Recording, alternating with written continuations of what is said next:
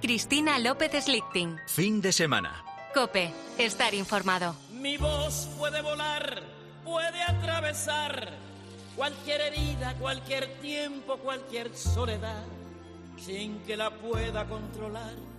Toma forma de canción, así es mi voz, que sale de mi corazón y volará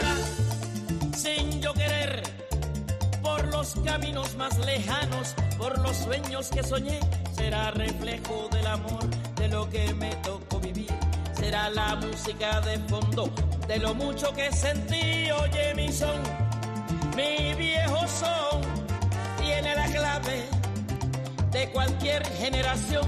En el alma de mi gente, en el cuero del tambor, en las manos del conguero, en los pies del bailador. Del icónico tema I Will Survive, con el que Gloria Gaynor puso a bailar a medio mundo a finales de los 70, la desbordante Celia Cruz hizo esta versión para explicarnos que la voz puede volar, puede atravesar cualquier herida, cualquier tiempo, cualquier soledad. ¿No te parece fabuloso? A mí la verdad me, me resulta conmovedor. Y de tanto repetirlo a lo mejor lo tenemos por algo normal, pero no lo es. Piénsalo un momento. En una mañana como hoy, en esta mañana de luz escarchada, salgo con mi voz vestida de domingo y voy a tu encuentro. Ni siquiera hace falta que vaya a buscarte para no comprometerte. El caso es que tenías la puerta entornada y me has dejado colarme. Simplemente me ofreces una taza de café caliente y dejas que mi voz se aloje en tu cocina, en tu salón, en tu dormitorio. Y así sucesivamente, cada fin de semana. Ayer os decía que este, este sábado domingo, tenemos una celebración compartida porque fue un 28 de enero de 2002, festividad de Santo Tomás de Aquino, que por eso es patrón de este equipo, cuando Servidora se puso por primera vez ante un micrófono de cope con un aterrorizado equipo detrás. Estaba Marcio Ortega, estaba Jesús García Arcilla y decían, pero esta, esta que viene de la prensa escrita, ¿qué está haciendo? Y una pues metió mucho la pata. Han pasado 21 años, primero en la tarde, en esa franja todavía tan llena de encarna, y luego en esta esquinita del fin de semana. Y me consta que muchos de los que nos acompañasteis en aquella primera andadura seguís con nosotros. Por eso, por eso, teníamos que celebrar tanta fidelidad, tanta confianza, tanta perseverancia, tanto amor de una forma espléndida y con alguien muy especial. Una persona que por sí misma es un ejemplo admirable de este fenómeno tan prodigioso que llamamos comunicación. Una persona que en su bagaje particular este mes de enero celebra un éxito que se me antoja inalcanzable, puesto que acaba de cumplir 18 años al frente del programa que es líder absoluto en las mañanas de la televisión en España. Y sobre todo una persona que con absoluta rotundidad puede asegurar que sabe, que puede y que quiere celebrar la vida. Ana Rosa Quintana, muy buenos días. Hola Cristina, buenos días y buenos días a todos los, eh, los oyentes. Oye, eh, me he quedado impresionada. ¿Tú no sabías que I Will Survive es la canción de mi vida? No. Pues eh, ha sido esas casualidades. Mira, cuando yo estaba en la Inter, que eran las chicas de la Inter, fue mi sintonía. Y es como una sintonía que me ha acompañado toda la vida. Siempre es como, como la que me ha impulsado en esta carrera desde que tenía 20 años. Sea que, yo pensé que lo sabías, pero digo, mira. Lo que es posible es que lo sepa Jesús García Ercilla, porque aquí Ercilla lo sabe todo, ¿eh? Todo, Pues de todo, de todo. A mí me gusta porque, porque realmente celebrar la vida es algo que va tan de suyo que casi siempre se nos olvida. Parece que lo normal es estar vivos hasta que dejamos de serlo, ¿verdad? Hombre, hasta que te dan un sustito. De todas formas, ya eh, no es solamente en cuestión de vivir o no vivir, es eh, transitar por la vida, ¿no? Y, y uno le pasan tantas cosas en la vida que tienes que tener la fuerza de decir yo voy a sobrevivirlo, ¿no? Ah. Antes que nada tengo que darte las gracias, Ana, porque entrar en tu fin de semana yo sé que es una cosa muy privilegiada, es algo que te reservas desde hace muchos años, entre otras cosas por el placer de no tener que levantarte a las cinco, ¿no? Pero, pero ahora mismo, en las circunstancias tuyas, es un reducto en el que te desconectas especialmente, te cuidas, así que gracias por estar hoy con los oyentes. Encantada. Eh, me hubiera gustado estar allí, pero ya te lo dije, estoy en pijama.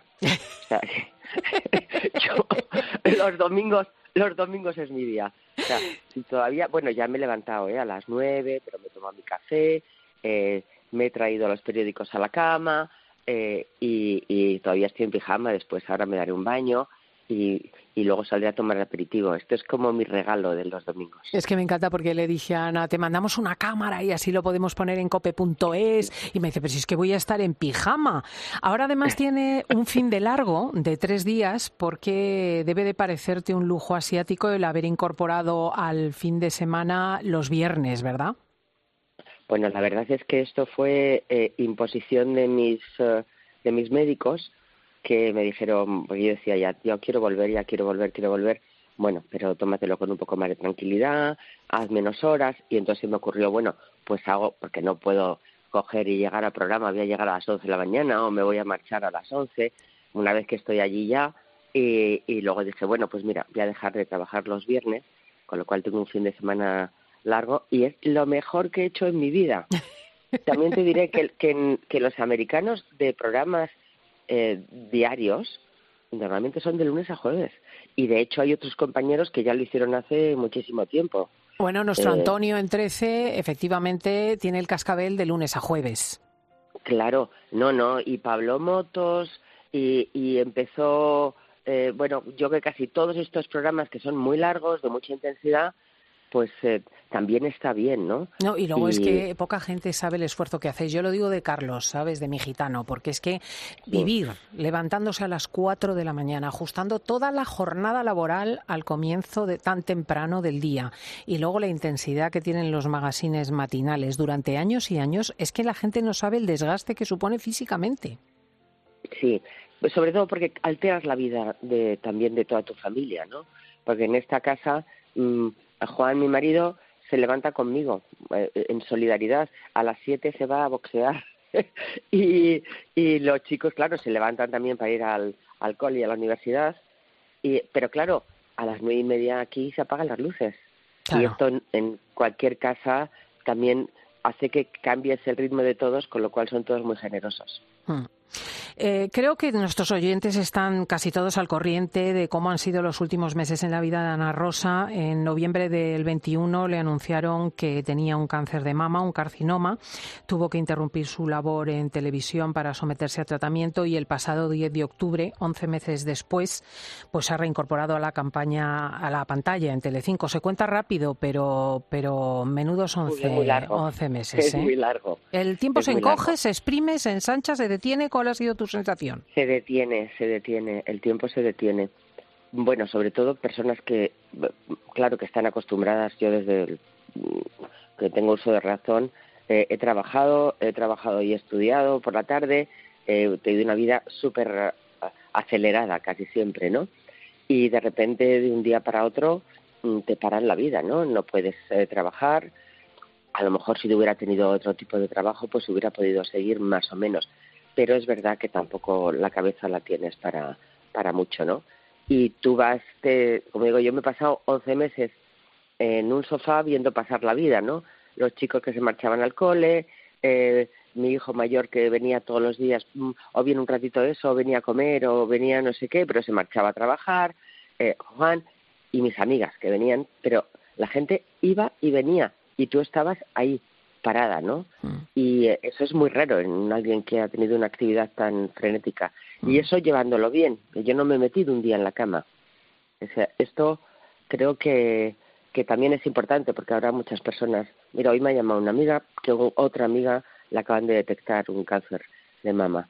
Eh, que es muy importante tener la cabeza ordenada y tener el día planificado porque si no, no te puedes tumbar en un sofá y dejar pasar el tiempo, porque, porque hay que hacer cosas. Hay que ejercitar, hay que andar, hay que cuidar la alimentación, hay que organizar tu, tu día, ¿no? yo creo que, que eso lo he hecho bien. Yo creo que lo has hecho muy bien y estás haciendo muy bien en contarlo, porque no sabes la cantidad de gente a la que estás ayudando. mucho. Explicando que todos los días has hecho gimnasia, que todos los días te has levantado del sofá, que todos los días te has arrancado.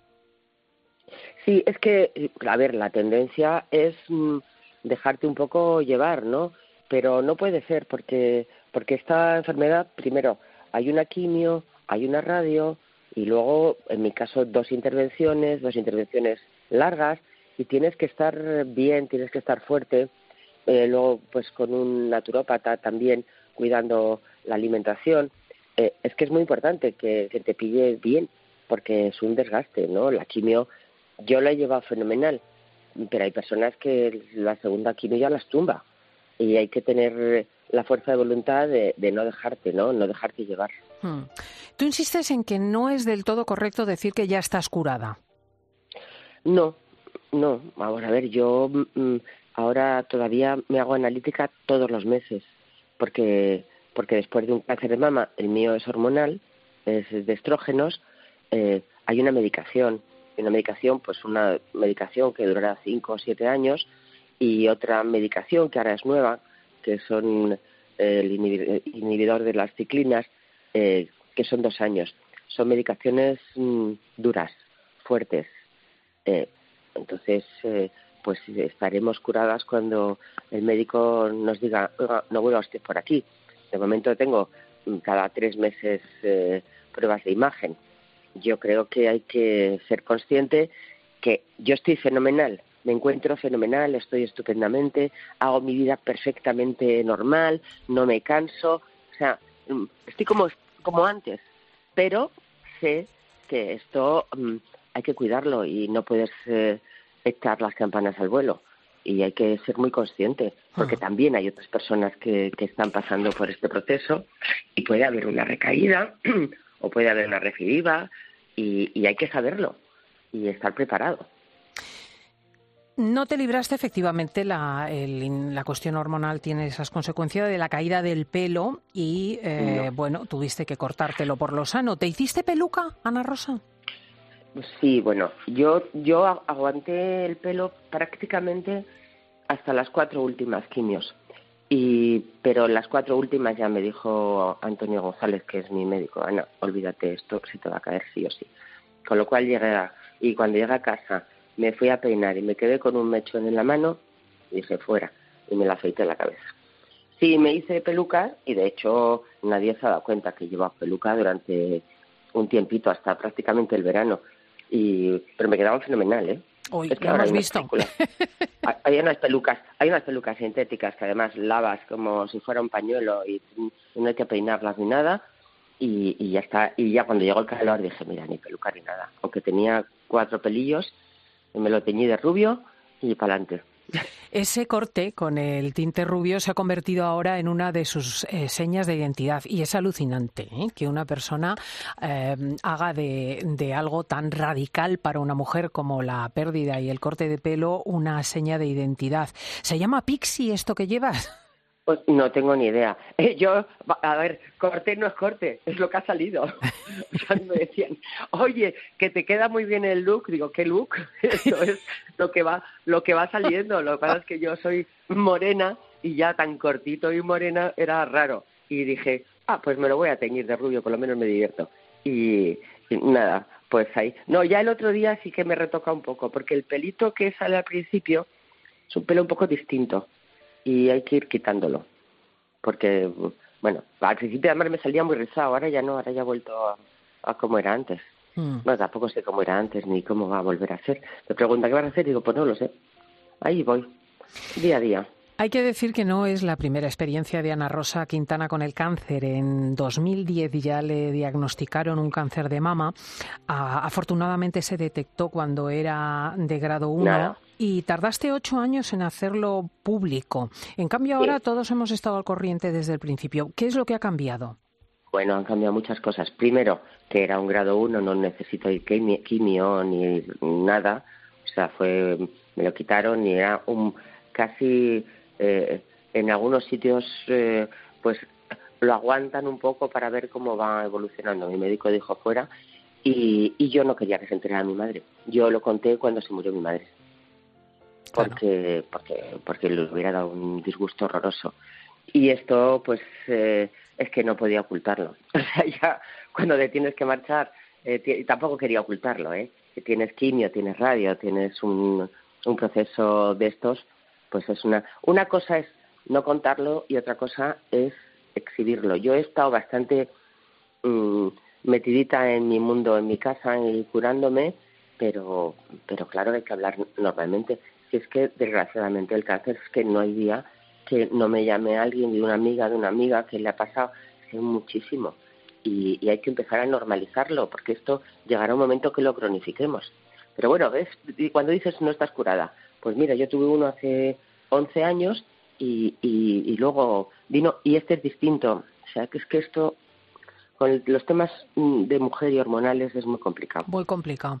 A mí me encanta cuando leo en las eh, entrevistas que dan a Rosa las palabras que dedica a su marido, a sus hijos, a sus amigas, el arropo emocional que ha tenido. Y, y, una de las cosas que más me impresionó es cuando te decía, Juan, lo bonita que tenías la calva. Es verdad. Sí, que me decía, es que tienes una cabeza preciosa. Y, tal, es que, mm, mira, ha sido fundamental. Juan es muy alegre y tiene mucho sentido el humor. Entonces, bueno, que te hagan reír en estas eh, circunstancias eh, es importante y que te encuentre estupenda. Y me ponía la peluca y era ideal. Eh, yo me arreglaba todos los días, ¿eh? o sea, yo me levantaba, me echaba, me daba mis cremas, no sé no sé cuántos, y me, y me pintaba un poco el ojo. Porque además se te caen las pestañas, eso es lo peor. Hmm. O sea, si te pones una peluca, pero ya te ves sin cejas. Las cejas no, pues las cejas me las tatué antes de empezar el tratamiento con lo cual por lo menos cejas he tenido. Pero si te caen las pestañas, claro, estás calva, sin pestañas, mm, te levantas por la noche, mm, en los, todos los baños tienen unos espejos que lo he odiado el espejo, ahora ya me parece bien, y, y te ves y dices, ¿esa señora quién es? no te reconoces. Entonces, no, yo me pintaba mi ojo con col, y bueno, ahí he ido tirando. ¿Tuviste miedo en algún momento? Pues mira, nunca he pensado que esto no iba a tener un... Nunca, de verdad. Yo creo que también es una defensa, ¿no? Que apartar los, los pensamientos negativos. Me daba, pues cuando me lo detectaron, siempre pensaba, madre mía, mis hijos todavía son, eh, tenían 16, 17 años, y, y, me daba un poco de, y, y, todo, porque me gusta mi vida y, me gusta, yo soy muy, muy, muy, me gusta mucho vivir, me gusta mucho disfrutar, me gusta mucho y bueno, eh, pero no, miedo no, miedo, o sea, que no me he dejado que ese pensamiento se instale. Y luego tenía tanta gente alrededor eh, dándome mensajes positivos que ha sido muy fácil. Y luego yo confío mucho en mis médicos y en la ciencia, ¿no? Oye, al margen de tu familia, de los amigos, de los compañeros, recibiste mensajes de ánimo de muchísima oh, gente, empezando por los Reyes. Creo que fue doña Leticia, doña Leticia la que, te llamó, por teléfono. Me llamó por teléfono, puso el rey, sí, fue, bueno, súper cariñosos. Eh, es que ha sido, bueno, y, y muchas personas que no conozco que me mandaban mensajes. Es que ayer mismo, ayer mismo me encontré con, bueno, fui a un cumpleaños de un amigo y, vino una, una chica, que tampoco tengo una relación con ella, la había visto una vez en mi vida, y me dijo, eh, he rezado mucho por ti. Y eso, mm, pero es que no sabes la de personas que ah. hacían cadenas de oración. Eh, es que yo tengo, mm, mm, no sé, de estampitas, de, de imágenes, de pulseritas, de no sé qué, eh, es impresionante. Ha sido eh, que todo eso te ayuda muchísimo. Eso por supuesto, la familia y las amigas. Yo, ah, después de, siempre lo he tenido, ¿eh? yo mantengo mis amigas de toda la vida y, y nunca he dejado a mis amigas. Pero lo ha subrayado mucho el papel que han tenido tus amigas. Es que es muy importante. Es que yo decía, mira, os estáis poniendo de acuerdo porque no es normal. O sea, que yo todos los días estuviera en mi casa o por la mañana o por la tarde. Oye, no, es que hoy no tengo nada, nos vamos, me voy a andar contigo. Eh, este tipo de cosas que, que para ellas todas trabajan, todas tienen familia, todas tienen muchas obligaciones, todos los días, igual que, mis hijos, todos los días. O sea, eso, sin que te des cuenta, o sin que aparentemente te des cuenta, yo me daba cuenta, evidentemente. Decía, bueno, mm, es que, es que eso, mm, de verdad te anima muchísimo porque las horas pasan muy lentas. Sí, sí, no, y está sostenido todo ese tiempo, es una belleza. Vamos a recordar, dime. no, que luego siempre piensas, mira, pues voy a aprovechar para hacer mil cosas que no haces nada, porque tu cabeza no está. Hmm.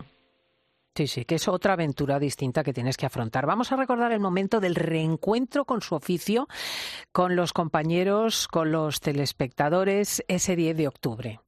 Bueno, y como decíamos ayer, les dije que nos veríamos pronto. A mí la verdad es que se me ha hecho un poquito largo, pero ya estoy aquí. Así que, buenos días. Tengo una deuda eterna con ese inmenso cariño que me ha llegado de todos ustedes, desde mis compañeros, personas que no conozco, eh, que me han regalado sus oraciones. Hasta el Papa me ha hecho llegar un rosario bendecido.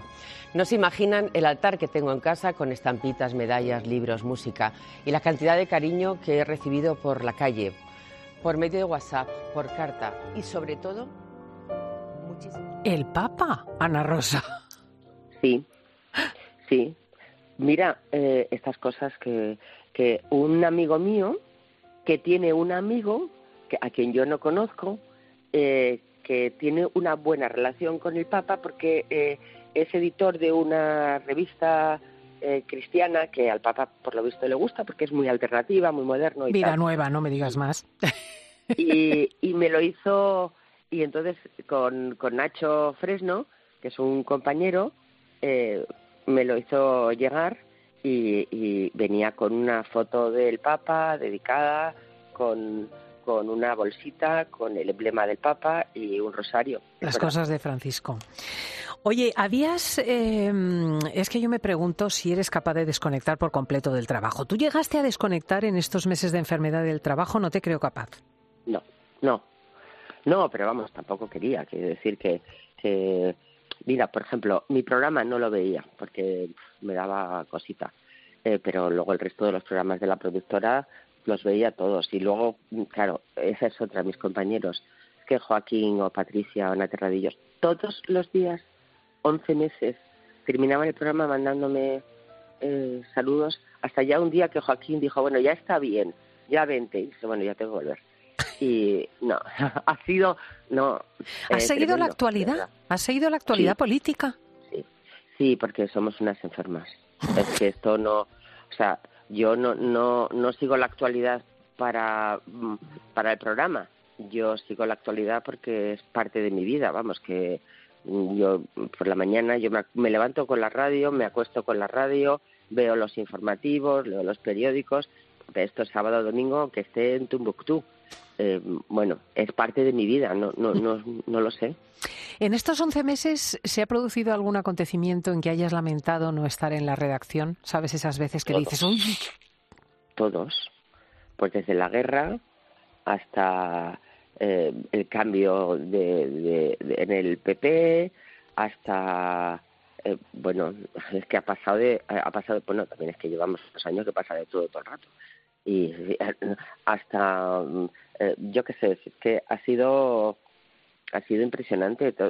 Eh, era un acontecimiento permanente. Lo que pasa es que yo me decía a mí misma bueno no no te preocupes que esto va a seguir ocurriendo y de hecho es así o sea cada día es un sobresalto tiene Ana un palmarés apabullante. Hablamos de 4.500 programas en directo, 16.000 horas de emisión, 7.000 conexiones. Bueno, es increíble. Eh, pero la televisión está cambiando radicalmente. De repente vemos a nuestros chicos jóvenes que, que viven en el ordenador y en la red y que ya no ven televisión. Vemos a las personas que por la noche ya no se ponen el programa, sino que se meten en las plataformas y se bajan una película. ¿Tú cómo analizas eso de que cambia el paradigma de la televisión? Pues mm, siempre ha ido cambiando. Bueno, tú recuerdas cuando la televisión eh, y todavía hay mucho consumo. Y se ha bajado el consumo de televisión, pero pero sigue habiendo mucho.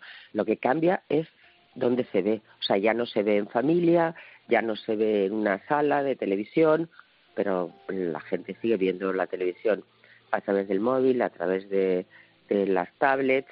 Y si no ve televisión, de actualidad y, de ficción de otra manera, porque al final los seres humanos necesitamos que nos cuenten historias. Yo creo que cuando la radio va a desaparecer está más fuerte que nunca.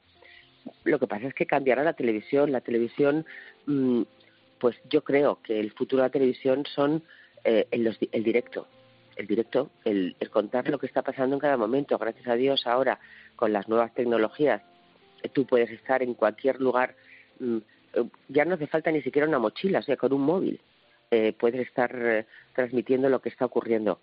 Y, y, grandes acontecimientos, ¿no? Acontecimientos deportivos, acontecimientos de espectáculo. Creo que irá cambiando. Mira, las plataformas, eh, la gente se fue a las plataformas, todo el mundo para ver ficción y luego vuelven. O sea, no, yo no, yo no soy pesimista.